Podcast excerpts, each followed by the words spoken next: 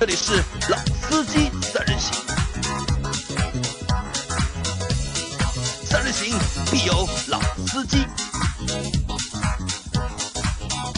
Hello，大家好，欢迎收听《老司机三人行》，我是杨磊。大家好，我周老师，呃很久没有和大家见面了啊，一个多月了，一个多月了。啊，老周一个多月对吧？我们的节目好像也两个星期对吧？没有更新了对吧？只在那个车展的那个星期里面的某一天对吧？啊一口气更新了三期节目还是四期节目？不是那个嘛？你们不是说后面要讲一集特斯拉嘛？没讲没没讲呀。特斯拉我放在那个了，特斯拉我放在我们那个老秦汽油杂谈里面。汽油杂谈对吧？啊我们做了三集关于特斯拉那个刹车的那个事情的节目，对吧？都在老秦汽油杂谈。但是老司机三人行，因为正好是车展的，我们去了车展第一天嘛，我们就去了一天，然后第二天老倪就出差了，对吧啊？我们我们是车展第一天去完之后伤掉了，对吧？车展大概跑了六七个小时，对吧？然后晚上做节目拍视频，啊，搞到了大概四点多？啊，你们是跑了六七个小时，我是那边坐了一天，坐了一天啊，腰都坐断掉了。好，所以我们的这期节目呢，我们的男公关对吧？周老师又回来了啊、这个也是还还债啊，对吧？四月份老周来过吧？四月份好没来过，像没有来过。没来过，对吧？四，月四月份抱歉啊，因为什么道理啊？四月份对我来讲真的魔鬼四月。我在四月最后一天请部门同事吃饭的时候，也跟大家讲，就魔鬼四月终于结束了。因为服务的客户加上又有车展，四月份的事事情特别多啊，对啊，然后而且也都是大事？啊，对的，我那个去合肥出差都出了两次。合肥都去一说。合肥，大家知道了什么客户，对吧？如果仔细看我们视频的小伙伴，应该也已经知道了，就是老周在就是现在所在的那个公关公司啊，服目前服务于哪个品牌，对吧？如果不知道的话，可以再去看一下我们视频。啊因为我们那天在老周服的那个品牌的展台门口，我们说了很长的一段话，对吧？啊我还说嘛，对吧？其实今天有隐藏人物，因为那天我们去的人还蛮多的，我、啊阿 Q 阿 Q 对吧？老倪、老倪老秦也去了，老秦也去了我说其实不止四个人，不是还有人程嘛？啊，人程人，但是人程是和我们分开分开的啊分开逛的嘛。我说我们还有一个隐藏人物，对吧？离我们大概不会超过三十米，对吧？但是我们看不到他，他也看不到我们，我们只知道彼此相互的存在。啊我被关在一个房间里面，关在一个房间里面，然后在那边不停的码字好，那我们来闲聊吧。那闲聊的话，我觉得先回顾一下车展吧，啊，车展好，吧？因因为为四月份是车展是大事嘛。呃本来那个叫什么，我之前说车展之后来一次，但实在太忙了，没有出差嘛，没有来成。当时说你们把传统车都讲完了啊我来聊聊新能源车，对吧？新能源车，因为我所在那个展馆七点二，好像七点二没记错，楼上版特斯拉嘛，嗯就是都是新能源车。那正好随便聊聊，就是因为我我也确实没有时间去逛，就是特斯啊拉那个你没有逛那个没有没有逛，没有逛，太太忙了。然后那个我唯一逛的就是你斜对面那个展台的，吧？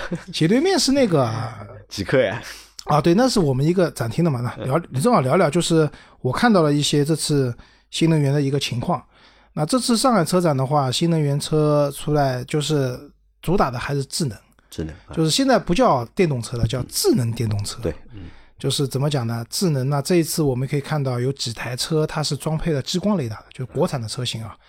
呃，可能最便宜的一台车应该是小鹏的 P，P 五，啊，对，小鹏的 P 五它是那个应该比 P 七的级 level 或者说尺寸级别啊低一级，但是它是装配了激光雷达的。但是我研究了一下，P 五装的激光雷达的，可能它的那个等级也不是特别高，可以满足一定激光雷达的特性的需求，但是和等会儿要讲的几款车另另外两款车比的话，可能要稍微弱一点。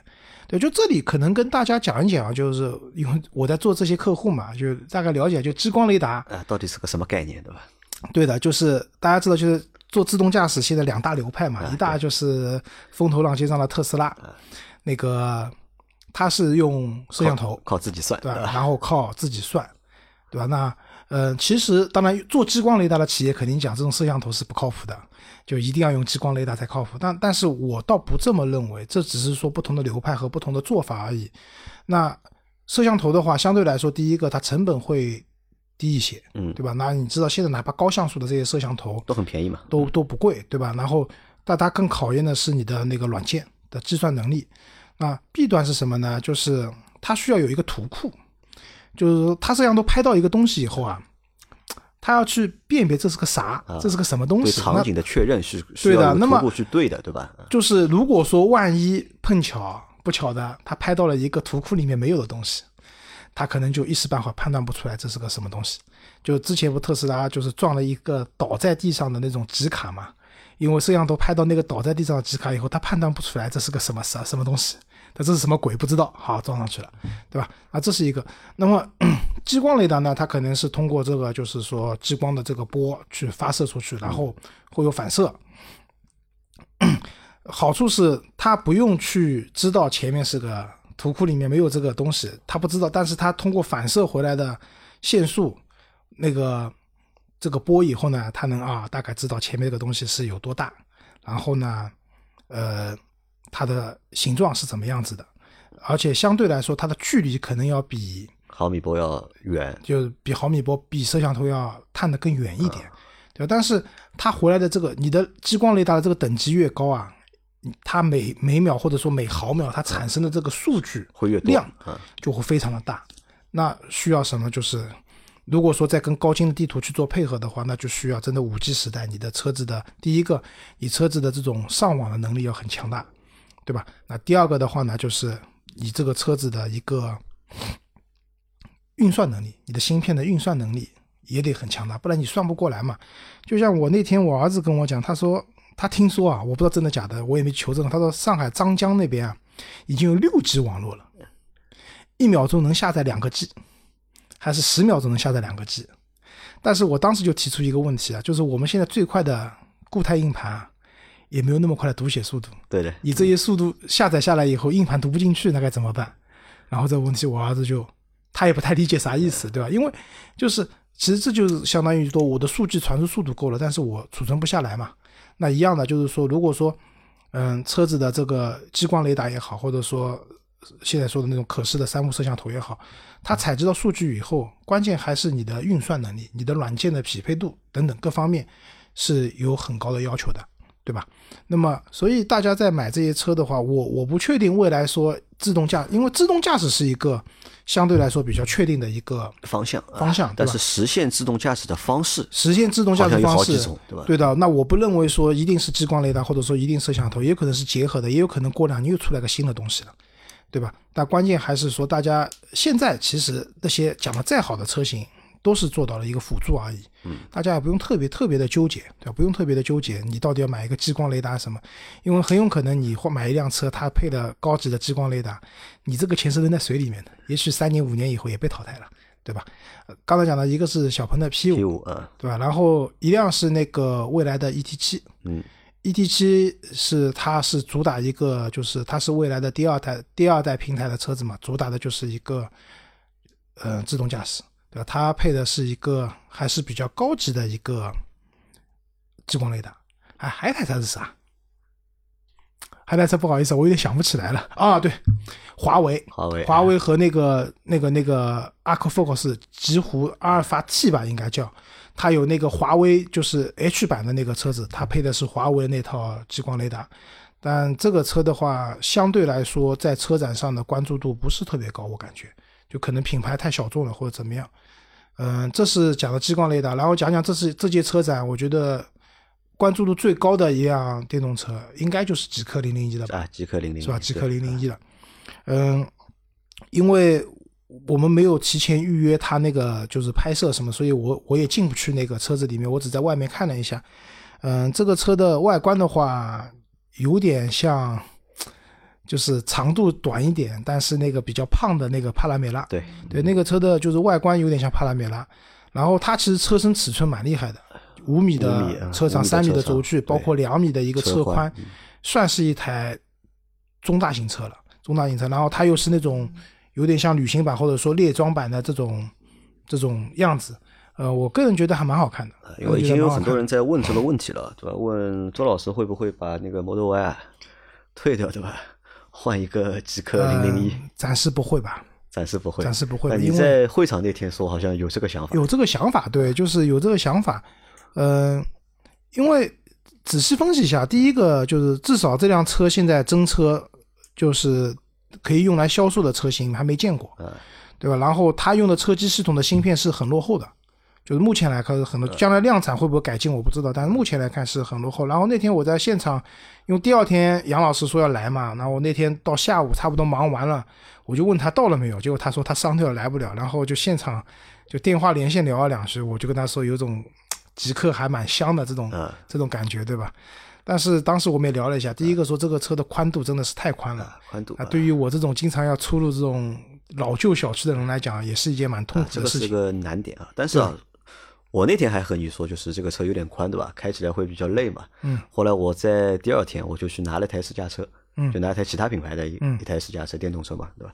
那个车宽度也将近两米天际对吧？啊，天是际天际幺九七零嘛，那个宽度。啊对的，现在车都做但的蛮宽的。但实际呢，后来就是开了一个星期嘛，那个车、嗯发现呢，如果你的就是停车位是正常情况下面啊，就是一个两米左右的一个宽度的车啊，嗯用起来呢，呃，没有想象中啊是那么吓人的啊，是我我理解。那问题是周老师的目前的停车环境不正常嘛，嗯对吧？这个可能还是需要若干年以后去改善这个问题。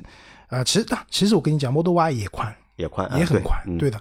嗯呃但是怎么讲，我就不会换的原因呢？有几个，就是说，第一个是，呃，那辆车现在只是一个样子，对吧？然后看上去是蛮香的，但实际上怎么样不知道。啊，开起来感觉不知道。然后第二个呢，就是这个车入门价格看上去挺便宜的，啊二十啊补贴完二十六万多，然后现在你下大定的话还有那就是补贴完嘛，就二十八万嘛，就是下二十六万多嘛。。但是你会发现，如果说你要去选一些东西的话，啊，对的因为一旦超过三十万就没有补贴了。啊，你看这个车啊，就是大家要知道，这个车吸引我们的几个点啊，就是你粗着看啊，对吧？会觉得这是一台，对吧？三十万以内，对吧？能够百公里加速进到就是三秒的车，对吧？看着好像是啊很像，这个它那个是蛮吸它那。个二十六万有两款，一个长续航嘛，一个是那个性能版嘛，正常的嘛，对吧？那但是呢，就是这个车真正的亮点，我觉得还不止就是这个三点八秒的一个加速啊，对吧？你看它的那个自动门，那个自动门我觉得特别的酷，对吧？你上车之后踩一下刹车，对吧？这个啊，这个自动这个 Model X 就有，啊，对吧？然后 Model Y 上可以改，啊啊，这是一个比较吸引人的点，对吧？然后还有什么呢？空气悬挂它的空气悬挂，因为它全系它是可以选配空气悬挂，两万块钱，啊，两啊，对，两万，对吧？这个我觉得也是一个就是比较吸引人的，对吧？而且呢，就是它所谓的各种各样的自动驾驶。但是我后面就是我晚上就在它那个官网嘛，我配了一台车，对吧？嗯配完之后三十八万，啊对，因三十八万，你说贵吧？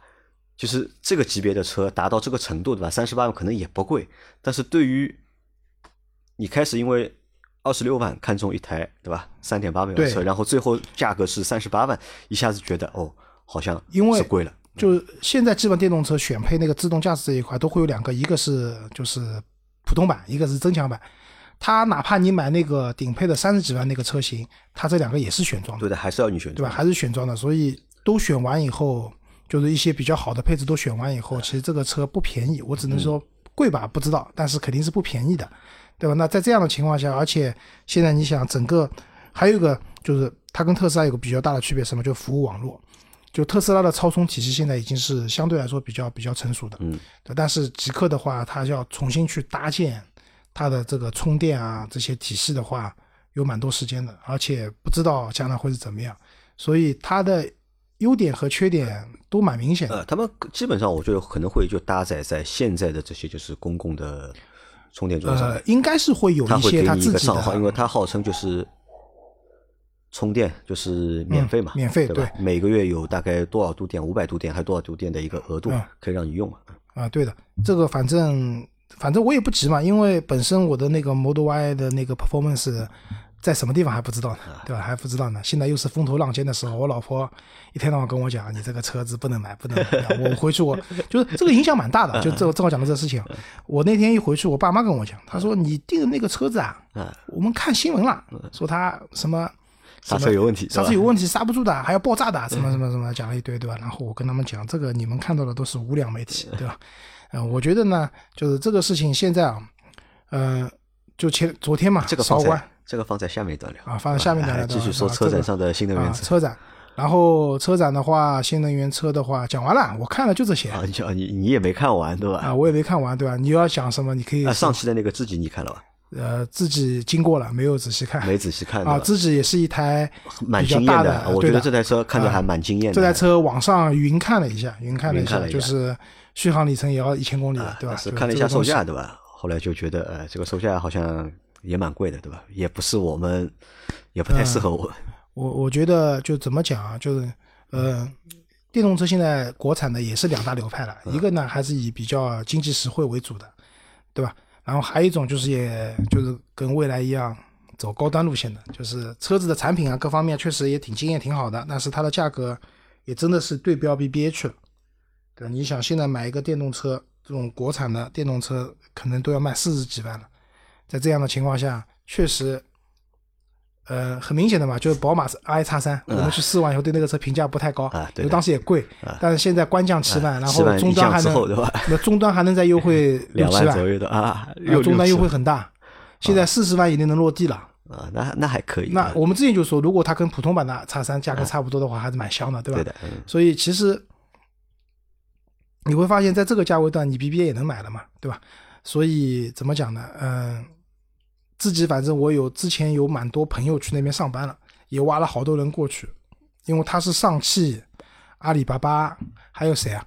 张江好像是，反正就是联合起来做的这样的一个品牌，活嘛应该能活得下去的，但是具体会到什么程度也不好说，就跟华伦运通一样的，华伦运通那个车子现在最便宜的五十七万，但那个五十七万你会发现，如果你选一点它的好东西，对吧？它其实跟八十万的车没有价格差，嗯没有区别的区别的，对的，就是真的也是卖的蛮贵的，但是怎么活下去这个事情不好说。啊，但至少我觉得，就是我们怎么看，我们抛开就是有没有人会买那么贵的电动车之外，把这个抛开之之外说的话，目前你看我们的这些自主品牌，对吧？能够做出相对比较贵的或者比较高阶的电动车产品，对吧？这个我觉得对行业来说，对吧？这个就是这个是好事情不这个事情好事情是好事情，但是我我讲这个是电动车的特性带来的。就为什么？因为我们过去评价一辆车豪华或者说它高级，对吧？其实跟车的底盘、嗯发动机、变速箱这个核心的部件有很大的关联度。那相你你知道，其实车子你说造一个好看的壳子，啊这个相里面把配置堆起来，对吧？弄一些高级的材料，这个呢，说句实话，不是很难，这件事情不是很难，对吧？但是呢，你要把三大件调教好，其实是很难的。就是，就就像打个比方讲，我为什么我们国产的大部分的品牌都不用 AT 变速箱？大家都知道 AT 好嘛，对吧？肯定是 AT 是最好的，大家都用 CVT，或甚至或者是用双离合双离合，对吧？为什么？CVT 的技术壁垒壁垒非常高，主要的专利就在采埃孚、嗯爱信这样的大的变速箱的生产厂商手里面，自己做做不起来的。AT 的变速箱的这个技术难度非常高，你要做一台好的 AT 变速箱很难的。但是你如果采购的话，一台变速箱的成本两三万，而一个双离合变速箱的成本可能就一万块钱，对吧？所以，但到了电动车以后，你会发现，电池、电机，对吧？然后底盘的整体质感也不去考虑这个问题了的情况下，当然底盘你可以调嘛，比如说我们前面讲了，几乎，它是跟麦干纳合作，麦干纳就干这个事情的，都可以去调整。电机电池没有滑头的，电池大部分用宁德时代，对吧？然后电机的话，反正也有很成熟的供应商，这些东西又没有变速箱，在这样的情况下，你就不存在说你这个车子换挡顿不顿挫啊，或者怎么样，就是因为电动车这种特性，我们一一直讲什么弯道超车这件事情嘛，就就因为电动车这样的特性，让中国的这些品牌可以造出来从行驶质感到触感到你看上去都比较高级的车子了。但是你在传统的车型里面要去追赶，难度会更高。对对吧？这个是我觉得电动车带来的一个特性啊啊！对，讲到这个，我想到我们边上展的还有一个那个恒大，恒大啊，恒大之前也被那个央视批评了嘛，就一辆车都没卖，对吧？然后市值非常高，对百分之九十九都跟汽车业务没有关系，什么健康管理相关的，对吧？然后恒大这一次也蛮牛的，恒大一到恒大九都来了。但是呢，也是蛮扯淡的，就有人拍到说那个车啊，因为我的同事跟我讲，他亲眼看到那个车子啊抬上去的，啊，对的，因为有人在推测嘛，对吧？这个车到底是怎么上去的，对吧因为？那个车连半轴都没有，就 就是不能滚的，轮子是不能滚的。这个车就是个真的是个，这才是真正的一个壳子，你知道吧？所以也蛮神奇的，我觉得这件事情。就之前不是国家讲，就是央视讲什么电动车行业，中国的电动车行业要降降火嘛。其实我觉得是针对这种企业，就是真的很扯淡的一件事情，你知道吧？就是来了九辆车，没有一辆车是可以真正的车子，就是这些车子就是一个模型，而且还是一个很劣质的模型，连轮子都不能滚动的模型，这个蛮吓人的。啊，那车展说完对吧？因为也都没看全，不好意思啊。啊，不好意思，因为周老师太忙了，在那边主要是工作的。来来聊聊特斯拉吧。啊，特斯拉对吧？你特斯拉？之前不是有小老周先说一下吧。老周觉得你是怎么看待特斯拉的这次事件的？对因为你看这个事情从车展第一天开始啊到现在，本质上其实到现在还没有结束，因为后面我预估还会有比较大的反转。但是就目前情况看，你觉得你是怎么看待这件事啊，情？我觉得几从几个层面来分析啊。第一个，当初为什么引进特斯拉？原点是什么？鲶鱼效应。嗯但是大家没想到，这条鲶鱼太生猛了。嗯，就很简单一个道理，如果没有特斯拉的话，嗯我们现在买到的电动车可能比我们的就是价格要更贵更贵，而且不是贵一点，是贵很多。对，因为有特斯拉的出现，Model 3卖二十五万了，所以很多国产的车子都不好意思卖二十多万了，就卖十几万了。就这个鲶鱼效应非常大，就是这条鲶鱼非常强壮，非常有力量，要快把里面的鱼都要弄死了。所以那讲了不客气，就动了其他人蛋糕了。嗯所以要搞他，啊，对吧？阴谋论啊，不不不是阴谋论，事实就是这样的，就是动了那么多人蛋糕。好，第二个，特斯拉的那个负责传播那个副总裁陶林，啊，你说这个女的有什么大错吧？其实没什么特别大的错误，只不过是不够圆滑，或者说她可能更符合这种老美的企业这种比较直爽，对吧？有什么说什么，不妥协就是不妥协。然后她的很多的话都被大家截出来了。对吧？就是不妥协是对什么事情不妥协，是对无理诉求的不妥协，而不是说对消费者不妥协。但是被大家都截出来了。那么在这样的情况下呢，就黑的也比较比较惨，对吧？那整体来说，特斯拉确实没有市场投放的费用。那么这又说到了现在的这个自媒体的乱象，就是你会发现啊，就只要你现在抖音上，比如你发个东西，你只要去讲特斯拉，就会有流量。其实不光是自媒体的乱象，平台的乱象都是一样的。就什么东西热，就像之前你说两个人吵架嘛，就是很无厘头的事情，但是因为有人看，所以发这个东西就在抖音上面流量还挺大的，对吧？我我我们那个朋友就是我那个朋友，他那辆特斯拉不是那天去本身有点其他毛病，去特斯拉的售后维修的时候，有个蜈蚣掉到那个门的，有个蛮长的蜈蚣掉在了那个门框那边，然后不小心掉到门板里面去了。然后特斯拉只能帮他，因为你一个蜈蚣掉进去蛮吓人的，那特斯拉那边就帮他把门板拆掉，把蜈蚣抓出来嘛。然后他拍了一个抖音，其实这个也没有说特斯拉刹车好不好的问题，结果这条他有三百多万播放，就平时可能正正儿八经的一条出去几百个、一千个播放、两千个播放的，就一下子三百，就平台也在助推这样一件事情，然后所有的自媒体发现，只要我去讲特斯拉不好，讲它这个东西什么啊、怎么样怎么怎么样的话，就会有足够多的流量给到我，所以大家都去拼命的讲，然后反正特斯拉也不会有投放，因为你去黑别的品牌，那可能这个别人品牌有有市场投放了，你黑完我以后，人家以后不投你了，对？他们要顾及这个，反正特斯拉没有投放，好往死里面黑无所谓，对吧？然后越黑，大家觉得你越正义，基本上是这么个情况。那么这些我觉得都是前提，对吧？然后之前有不是小伙伴问我，觉得我是去服务特斯拉，那真的不是。严格意义上讲，我是特斯拉的客户，特斯拉不是我的客户，对吧？那友商对吧？这是友商对，然后，嗯、至于说因为我订了特斯拉，然后说你我去维护它，倒也不至于。但是说句实话呢，我我我比较认可的是说这件事情发生那么多这种事情，可能第一有几个原因啊，我我在猜想啊，第一个跟单单踏板模式是有关系的，嗯就是单踏板模式并不是一个新鲜的玩意儿，其他车上也有，但是呢，不能关掉的特斯拉可能是独一份，其实不是。之前华晨的芝诺的单踏板也关不掉，但是那个车的销量太小了，几乎没有人开过，所以大家都不知道。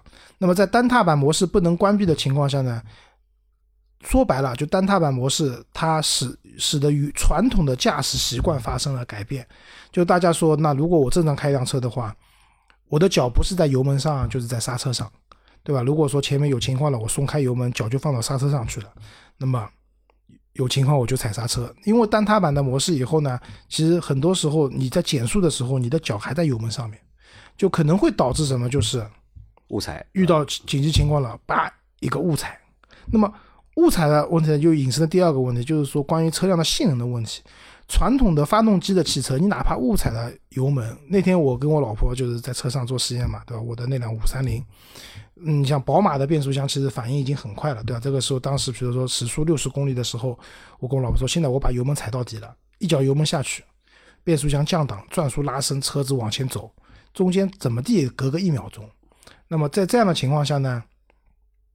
你发现自己误踩了以后，你会有一个反应。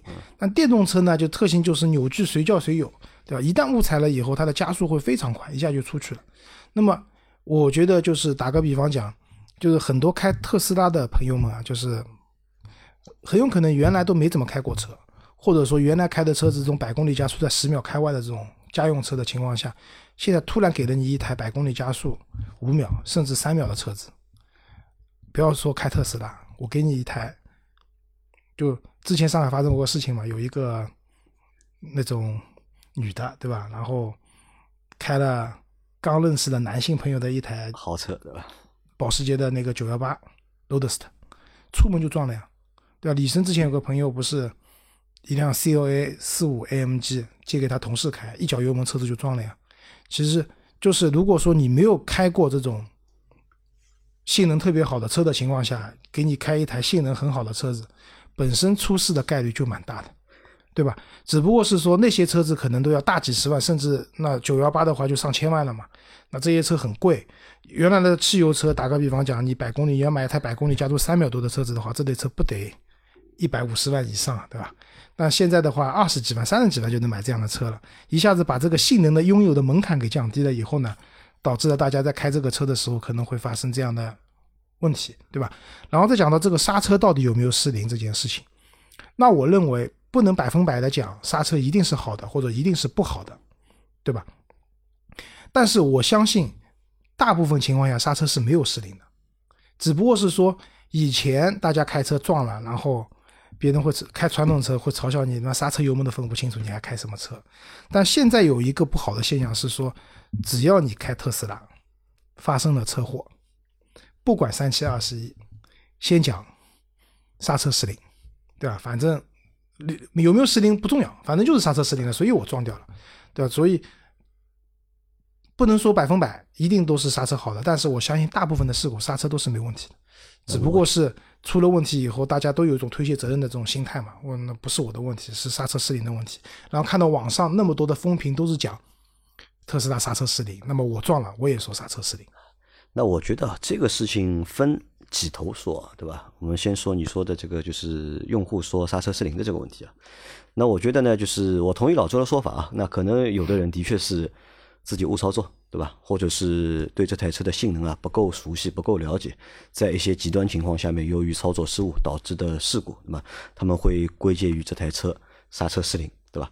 但你要，但是我们反过来想一个问题啊，对吧？为什么会说这个车刹车失灵呢？那几个原因啊，对吧？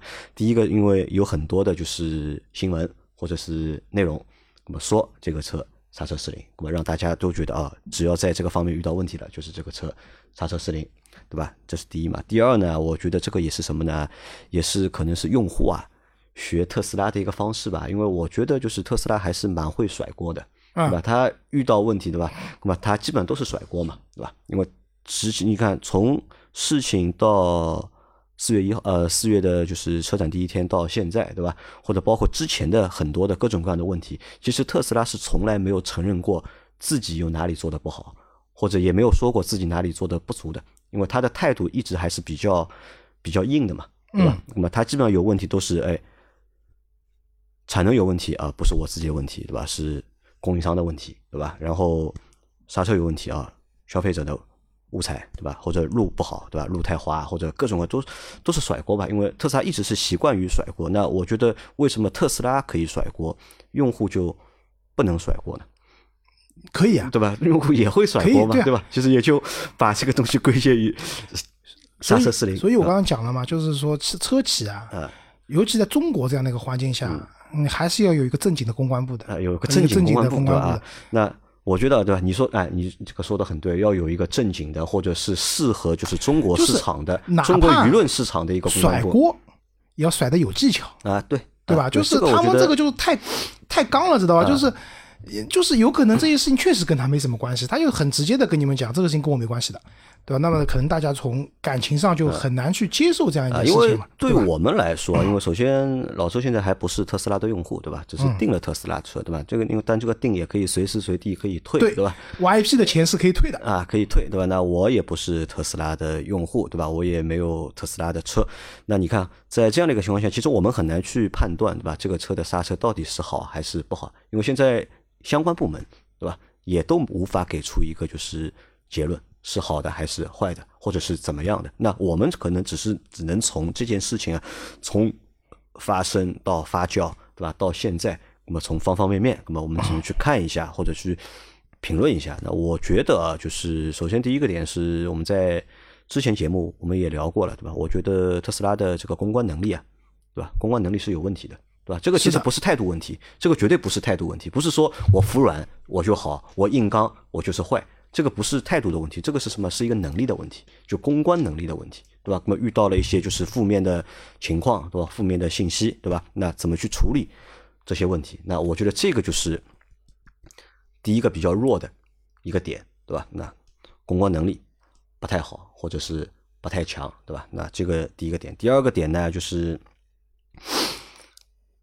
他就是有一点做的，由于公关能力的不强啊，就是引了引了众怒了，对吧？我我这不管这个是故意黑他也好，还是有预谋的黑他也好，但至少呢，就是你看大多数的自媒体啊，大多数自媒体其实我们背后都是没有人的嘛，我们没有金主，对吧？我们也没有广告，对吧？我们可能我只是为了求一些流量，那由于你前面的操作不当，导致你变成了一个流量的热点，对吧？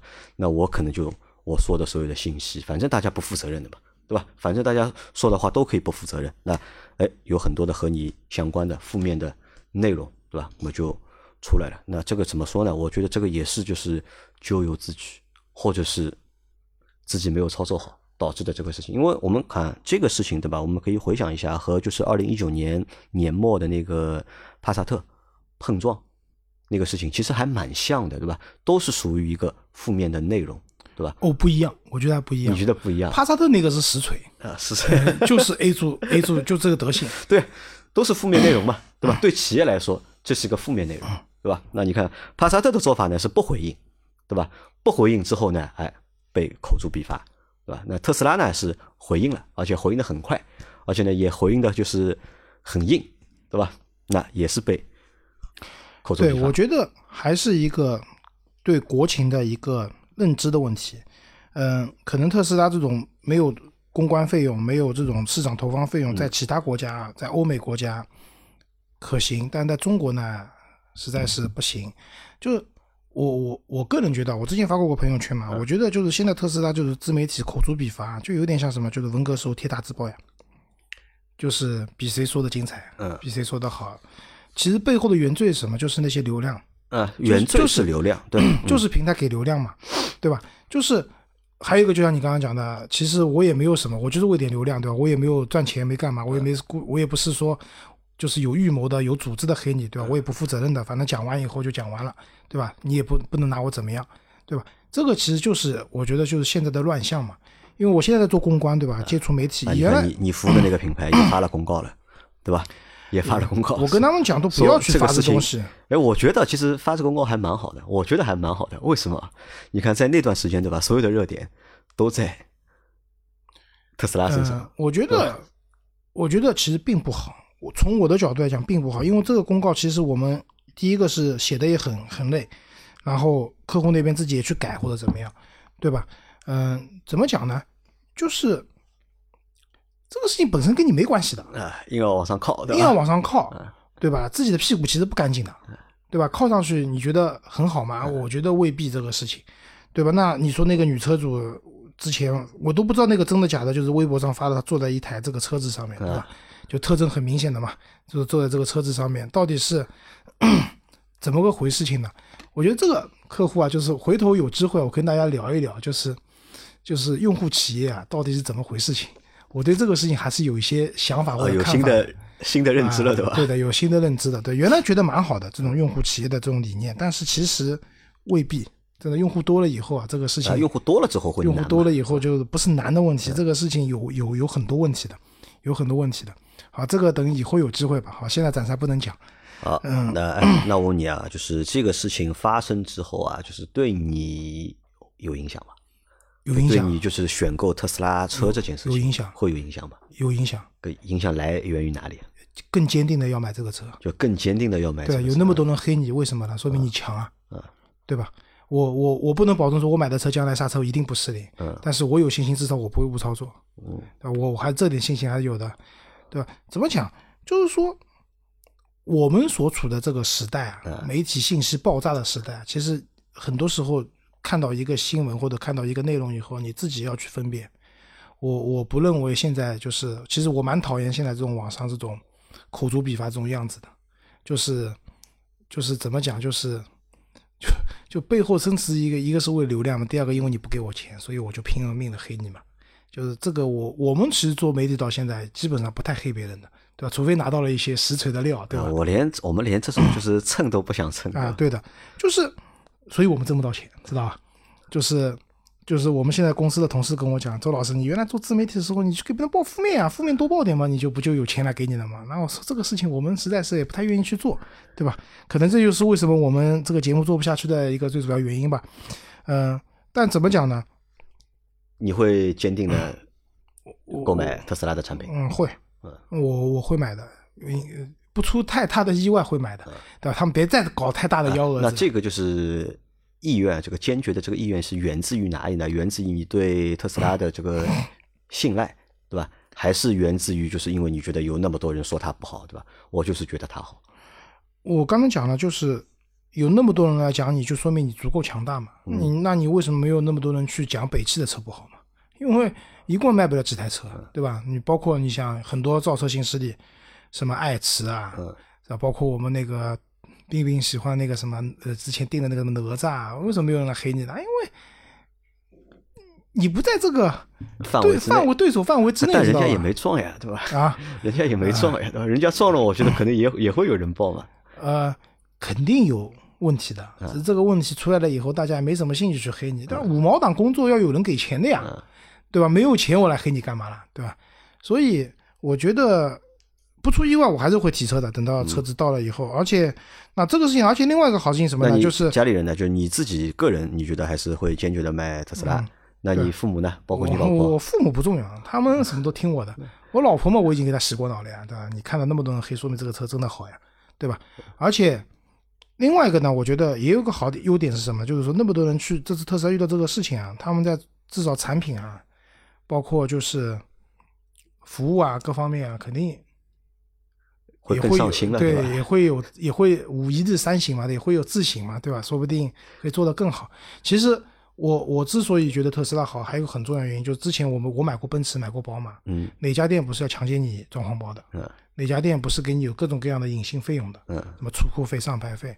那至少在特斯拉这些东西都没有，对吧？都没有，就是保险爱买不买，不买自己出去买，对吧？就是我觉得其实还是很透明的。当然，现在新能源车的啊很多人家相对来说直营的都透明啊几家人家都透明直营的几家人家都透明的，不直营的不好说，对吧？那我觉得在这样的情况下，嗯，既然我当时选择，就正好这里也回应一下，就是说，有人说我宝马五系换特斯拉 Model Y，这是个消费降级，我觉得不是的，这只是说我坚信未来是电动车的世界，我只是更早的去拥抱这个变化而已，对吧？那仅此而已，没有什么特别多的东西。那至于你说，还有我之前看我之前那期节目，不是下面小伙伴说上海很神奇了，说周老师去年一年不工作，对吧？怎么还有钱买特斯拉？不是因为上海神奇，是因为五系还蛮保值的。我那个车卖掉以后，就换一辆 Model Y，可能还能剩点钱 是因为保值，对吧？啊、对的，啊，那你预估一下这个事情最后怎么收尾啊？呃，作为一个男公关，对吧？来预估一下这个事情最后怎么收尾？各方平衡完了以后，也不可能说真的很有很实锤的证据爆出来，对吧？因为说实话，如果说最终有实锤证据爆出来说那个就那个占车顶的女的就是诬告的话，我觉得坐牢的。这个事情已经很严重了，就这个事情你就是现在很搞笑了，特斯拉的群车那个论坛里面有车主说要集体诉讼去告那个女的，原因是因为说因为你这种胡说八道导致特斯拉品牌信誉度下降，然后我们的车的二手车都产值下去了产值下降了，对吧？你造成我们 有损失了，对吧？所以要去告他，对吧？因为呃，当然大概率应该不会，不至于说弄到这样一个地步。但是，因为说白了，所有数据都是有备份的，嗯，就是这个和传统汽车不一样，传统汽车撞了就撞了，你说有什么问题讲不清楚的，车载的那个所谓的 ECU 没记录就没记录了。但所有的电动车，国家是有规定的，都是有第三方的那个平台去做那个数据备份的。如果说最最后真的把所有数据都拉出来的话，那如果证明，因为比较神奇的是说，其实开车又不是那个女的，也不是那个女的老公，是他爸在开，嗯对，一个年龄蛮大的人，到现在他爸对这件事情到底当时发生什么了，也没有一个很正面的说法，对吧？呃，真真正在开车的人，其实他肯定呃就撞了以后，肯定是说，你想嘛，当时这个速度那么快的情况下，如果说真的刹车有问题，你踩不下来的话，那辆车其实撞的不厉害的，就是车头保险杠掉下来一点，引擎盖稍微翻起来一点，嗯就碰撞的速度其实是比较低的，对吧？不像昨天那个韶关那个那个厉害了，嗯，对吧？那个你说是刹车失灵，还是怎么样？就真的不好说，还是说自动加速了，还是就是开门了它？是一个以加速状态就是追尾嘛，啊，对啊，那到底是自动加速了，对吧？那我只能讲，特斯拉在很多设定上面，比如说它打开它的 AP 或者打开它的 ACC 去拨那个右边那个挡杆拨两下，往下拨两下，这个东西对于开惯了传统汽车的人来讲的话，有可能会误操作，这个是有可能，真的有可能的，对吧？然后包括它 强制你们单踏板不给，一旦软件升级以后就不能去调节，那这个东西我希望。嗯，从我的角度来讲的话，希望通过这个事情，特斯拉可以放放弃一些它的这种比较刚的这个一面，对吧？把这种选择权重新还给用户，因为他们觉得电动车世界就是应该单踏板的，对。因为我之前跟大家讲过个笑话嘛，我们有个朋友他买了一辆特斯拉，他女朋友在开，他自己没开过，他跟我说：“ 周老师，特斯拉那个车是没有刹车的，因为它是单踏板。”他就是很一本正经跟我讲的，不是开玩笑啊。就其实很多人是有误解的这件事情，就是这个事情证明了。那么，希望通过这个事情，特斯拉可以在服务，包括它车机的设定等等各方面去改进，至少对中国地区有一些有一些改进，对吧？把服务做得更好一点，产品做得更好一点。啊，对于我们未来可能要买它车的人来讲，也是件好事情。呃，那最近就昨天吧，好像是网上有消息说嘛，对吧？特斯拉已经提前还清了贷款，对吧？有消息说，对吧？有人猜测，对吧？他要离开中国，也是有可能你觉得可能吗？这个事有可能啊，为什么没有可能？马斯克妈的这个人什么事情干不出来，对吧？你说制造成本低，还有东南亚国家了，对吧？你一定要在中国造吗？也未必的，对吧？所以就是我觉得比较牛的一点是什么？就是说特斯拉并不是一个卖车作为它唯一业务线的一家公司，或者说卖车只是它的副业，它真正的主业是造火箭嘛，这些事情，对吧？就之前，比如说特斯拉在没有它那个 SpaceX Space X 那个火箭上天的时候，那个时候可能发射一枚火箭要收十亿美金，对吧？到马斯克这边说没有那么贵的，我的成本一亿八千万，对吧？你们要就这个事情去对传统的这个行业是颠覆非常大的。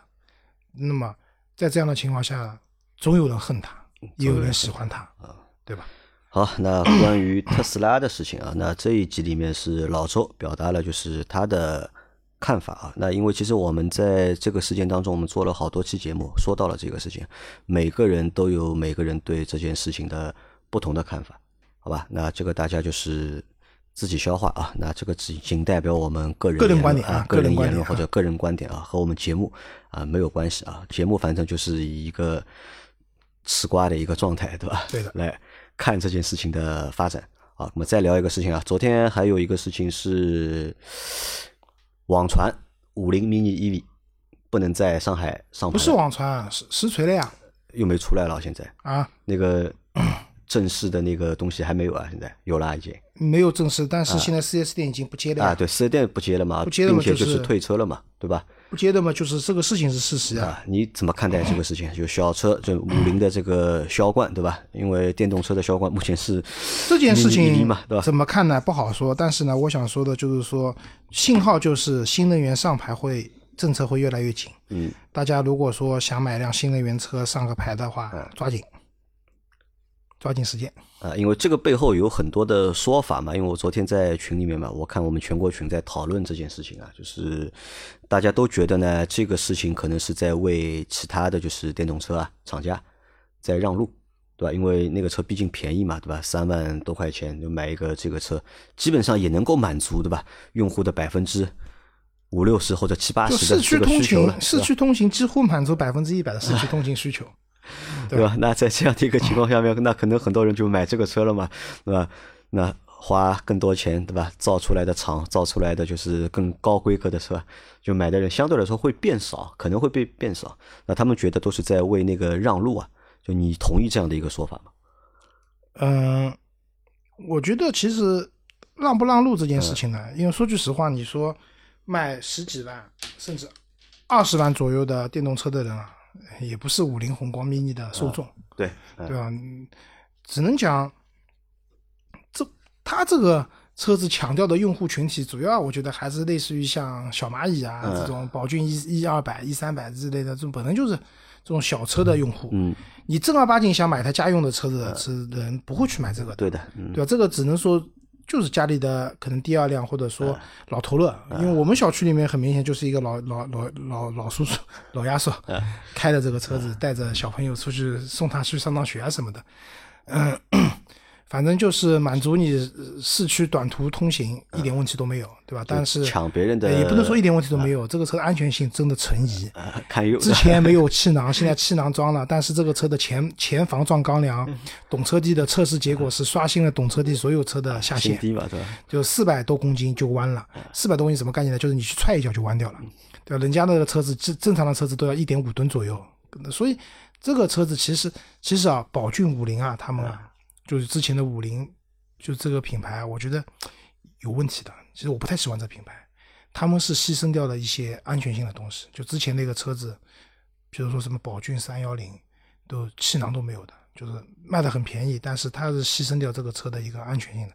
因为之前我起码有个同事不是开这买了这个车，我不是去去跟他一块吃了个饭，然后试驾了一下嘛，我就说这个车跑高速不但该跑，对吧？你不撞别人，别人撞你怎么办？对吧？但他说没什么问题的，但但我觉得还是有点危险的，有点危险的。那怎么讲呢？嗯、因为上海嘛，毕竟是一线城市，然后新能源牌照，因为我觉得上海新能源牌照还没有进入到拍卖流程的原因，是因为国家实现了大力提倡嗯新能源车，就是如果说你把新能源的牌车牌都变成了一个拍卖的行为的话，这个可能跟国家的政策是违背的，的嘛，对。所以这个不太暂时还不太会其。实你但是你看，已经把插电混动呃列为就是还没取消嘛。但现在你像我们2022家有车的嗯，是不能买了。然后到明年年底以后，插电混动跟就跟北京一样的，啊插电混动就不再作为新能源车发放免费牌照了。那么，但是呢，不拍卖、免费送牌照，它还是有个度的。啊，就还是一个虽然它资源问题，它北京是摇，北京是排队，也不是摇号，就是排队嘛，一年发五万张。上海没有明确讲我一年发多少张出来，但是肯定内部来讲也是有一个量的啊控制的，不可能无限制的去发的，对吧？那那么多车在路上，你堵车啊和各方面都会很厉害。那么怎么办呢？那你，而且这个车有个硬伤，之前最早的时候，它只有买顶配版在上海能上牌，一百七十公里续航的，一百二的话是不行的。啊，它因为续航里程的度数有要求啊、电池度数、续航里程是有要求的，对吧？那么后来好像又放开了，嗯、然后现在又说不不行了，等等这个原因，那我觉得还是希望通过价格杠杆去控制一下这个新能源牌照发放，就是我觉得这个事情可能也不是只针对五菱 mini 这个就是宏光 mini 啊，一它应该一这个车后面它会有个规格的嘛，它肯定规定对吧？车现在网传是四米六以上，四米六这个我觉得夸张了，啊我觉得如果是四米六的话，那么很多车都不要赶了，对吧？啊，对的，爱迪是四也没有四米六啊，就是十十十万块以上，我觉得这个都是网传，不一定的，对吧？但政策可能出来会有一些限制。我觉得最大的限制可能是什么？我觉得不是价格和尺寸，而是用你的动力电池的度数以及你的续航里程来作为一个判断标准。打个比方讲，你要在上海上牌的话，你这个车的续航里程至少我瞎讲满足三百公里，就 NEDC 三百公里要有的，没有三百公里我们就是上不了牌了。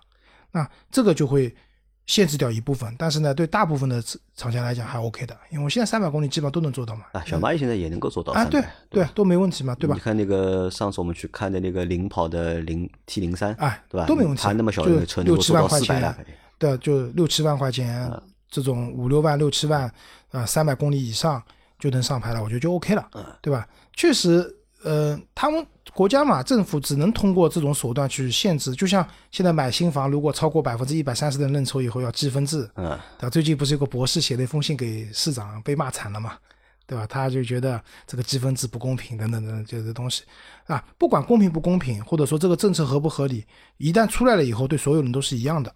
那么。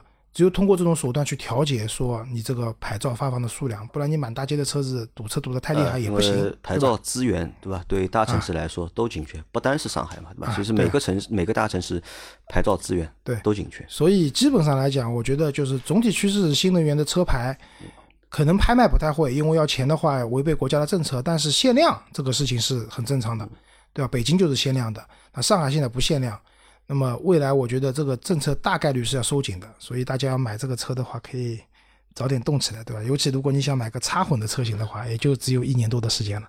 之后的话就可能到时候你就杨老师可以去抄底了。理想，到时候我觉得那个车大概二手车就那个。我好像我不能买，只有我老婆。啊，对，你你我有我有你有牌照，我有燃油车牌。对，你有牌照呀。啊，用牌照挂在上面。对啊，就是。到时候我觉得插电混动大概率还是挂绿牌的，但是这个绿牌就是像保时就跟保时捷的绿牌一样的，不送了，要用蓝牌去换。所以到明年年底以后啊，你可以去抄底理想 ONE 了。我估计到那时候那个去换的话，我觉得这个车又没性价比了。那十几万呢？十啊十几万有性价比，对，不可能的呀，这个车。呃，有可能的，真的有可能的，二十万以内收辆二手车真的有可能的，因为这个车不再送牌照了以后。